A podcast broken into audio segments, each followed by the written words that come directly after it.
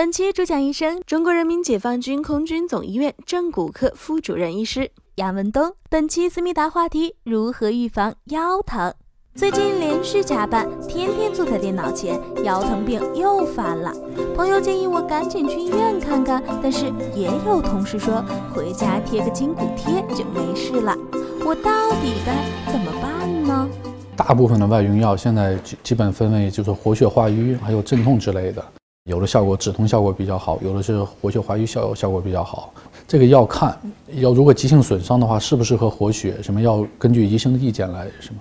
嗯，镇痛的药倒是可以用，呃，关键还要找到这个疾病的发病的病因。也许你贴完膏药，它能症状能缓解很多，过两天又觉得轻松一些，不断的这种反复，你发现就是发病的这个节奏越来越快，而且每次发病的症状越越来越重，这要就要找到这个病的原因，到底是骨骼出了问题还是肌肉出了问题，一定要鉴别诊断，要不然的话，你就老用一些镇痛的活血的药，也会耽误你去就医生就诊。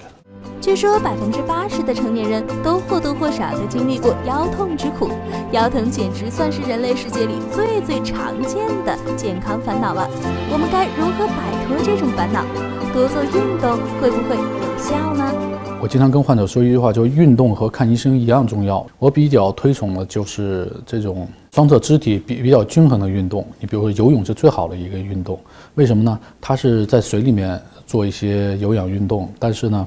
它是有浮力，整个身体的各个关节，颈椎、腰椎，包括一些髋、膝、踝关节，都是不会受这个身体重力影响导致这个的。哎，还有一些，比如说是比较均衡的运动，走路、跑步。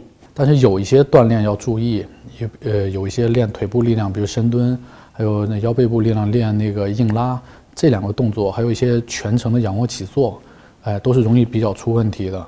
嗯，如果就是说没有专业的教练指导，或者是，呃，突然上力量的话，就有可能会出现问题。因为经常在门诊上可以见到做这几个动作以后，呃，导致腰椎出问题或者腰椎病复发的呃患者。但是工作忙起来的时候却是身不由己，一坐就是一整天。面对这种情况，是否有推荐的正确坐姿呢？其实没有最健康的坐姿，我的建议还是久坐以后啊。要经常起来活动活动。你要说具体的坐姿嘛，那这肯定是葛优瘫肯定不行。